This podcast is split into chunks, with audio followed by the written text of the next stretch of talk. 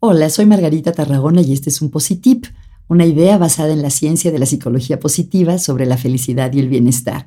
¿Has fracasado en algo últimamente? Tal vez la palabra fracaso suena demasiado fuerte, me gusta más tal vez decir he fallado recientemente, pero sea falla o fracaso, la mayoría de nosotros nos sentimos muy, muy mal cuando esto sucede. No sé por qué tenemos la sensación de que los fracasos deben ser la excepción y no la regla, que generalmente todo lo debemos de hacer muy bien y solo fallar ocasionalmente, cuando realmente tenemos pequeños fracasos o fallas todo el tiempo, son parte de la vida. Y curiosamente, en la literatura, sobre todo en la psicología organizacional en años recientes, ha habido un interés en estudiar el fracaso y la importancia que puede tener hablar de nuestros fracasos de manera productiva. Mi querido colega Tal Ben Shahar, uno de los grandes maestros de la psicología positiva, tiene una frase que me gusta mucho. Él dice, aprende a fracasar o fracasarás al aprender. Es decir, si no fracasamos, pues no aprendemos. Aprendemos de nuestras fallas y de nuestros errores. La doctora Amy Edmondson es profesora en la Escuela de Negocios de la Universidad de Harvard y ella ha encontrado que hablar de nuestros fracasos puede ser útil siempre y cuando lo hagamos de ciertas maneras. Pero primero déjenme contarles que ella ha encontrado que hay tres tipos de fracasos. Fracasos que podemos prevenir simplemente estando bien preparados para, las circunstancias, pero también hay fracasos que ella llama complejos y fracasos inteligentes. ¿A qué se refiere? Un fracaso complejo se da cuando conocemos la situación, sabemos lo que hay que hacer, pero dada su complejidad, a veces las cosas no salen bien. Por ejemplo, en los hospitales. Los médicos, las enfermeras, la gente que trabaja ahí sabe lo que tiene que hacer y tienen maquinarias y fármacos y procedimientos muy complejos y generalmente las cosas salen bien, pero a veces hay un paciente que no sale adelante y eso no es porque no estuvieran preparados, sino porque es un problema complejo.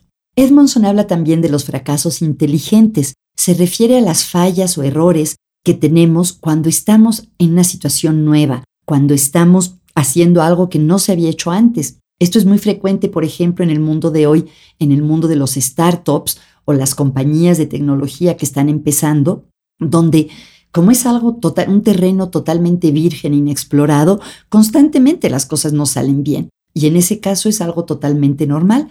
De hecho, una frase muy común en el mundo de la tecnología y de los startups es fracasa rápido y fracasa mucho, porque constantemente hay que seguir adelante y seguir moviéndose.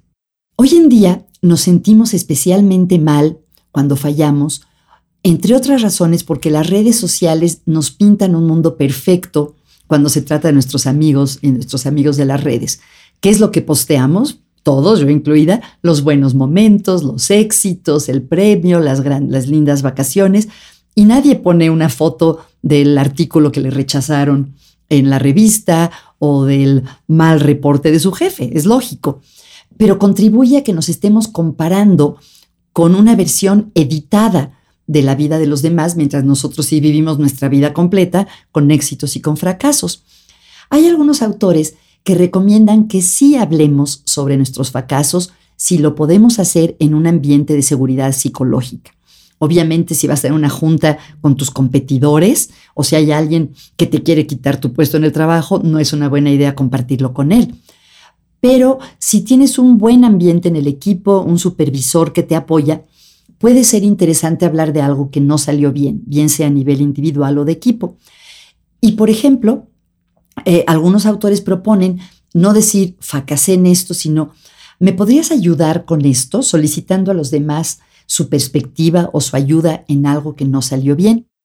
He leído que en algunas compañías incluso organizan un día al mes en el que comparten sus fracasos, en un ambiente en el que se ríen y se la pasan bien. Un profesor de Princeton, que se llama Johannes Haushofer, se le ocurrió publicar un currículum de fracasos. Y es una lista larga de todas las veces que ha solicitado fondos de investigación y, lo han postulado para premios que no se ha sacado. Dice que este currículum o CV de fracasos lo hizo una vez un poco como broma y para consolar a un amigo eh, que no obtuvo algo que quería obtener. Y, al amigo le sirvió ver la lista de fracasos del profesor a que consideraba muy exitoso. Y entonces él ha seguido agregándole a la lista. Y esto es muy útil, por ejemplo, para sus estudiantes, para darse cuenta que por cada vez que sí obtienes algo que deseas, hay muchas en las que no lo obtienes.